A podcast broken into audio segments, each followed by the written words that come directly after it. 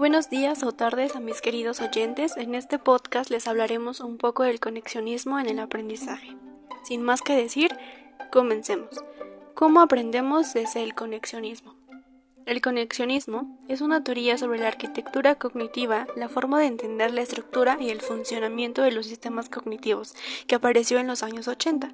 En cierto modo, el conexionismo supuso un desafío para la teoría dominante en las ciencias cognitivas y la inteligencia artificial de la época, y ofreció nuevas herramientas para entender la forma en la que los procesos cognitivos, como percepción, atención, memoria, entre otros más, pueden estar implementados o pueden emerger de sistemas neuronales.